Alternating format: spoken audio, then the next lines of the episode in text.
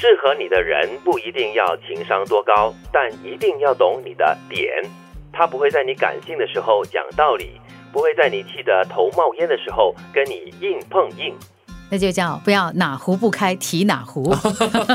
哎，有些人是很厉害做这种事的，对对，就是故意要点那个点给你，然后刺激你一下这样子。所以这句话就是说，适合你的人不一定要有多聪明了，但是呢，一定要懂得你，我懂你这样子。有些人说道理虽然是有道理。但是呢，就是在不当的时候，对不当的点上，所以如果你在这个时候说一些呃很理性的东西的话，他未必听得进去。嗯嗯。但是你在感性上再加一点道理的话，哎，可能就可以触碰到他的心，就是把你的道理软化一点点，然后加入一点点感情的色彩在里面。理性上加点感性，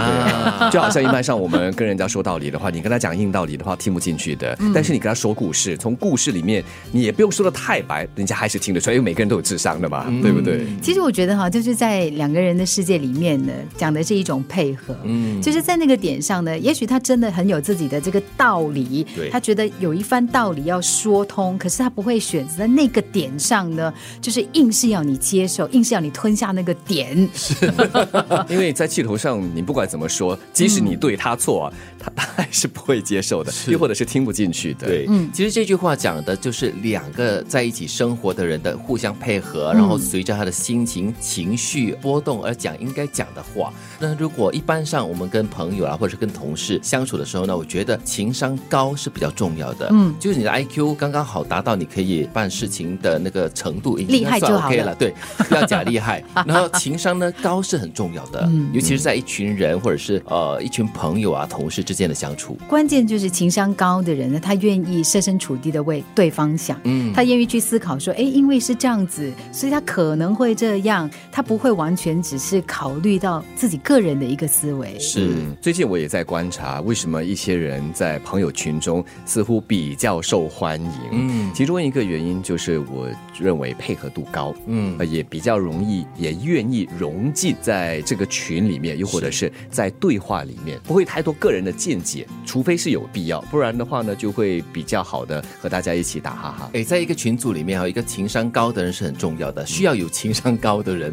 因为有时候我们在群聊里面，有一些人就是如刚才德明所说的，就是比较喜欢发表一些比较主观的一些看法跟意见。或者是比较激烈的言辞，嗯，措辞用字方面都比较冲了一点点，对，所以就会引起很多不必要的那种火药味。一般的那个社交情况的话呢，大概不太适合这样子，对，就是因为要允许每个人有每个人自己的这个立场跟观念，对。但是如果你说要行动，比如说在一个企业里面啊，一个一个单位里面，他要行动的话呢，总最后一定会有一个人要拍板，一定一定要有一个人要决定，不然的话呢，就是呃，这样也可以，那也可以，就到最。最后什么都做不了，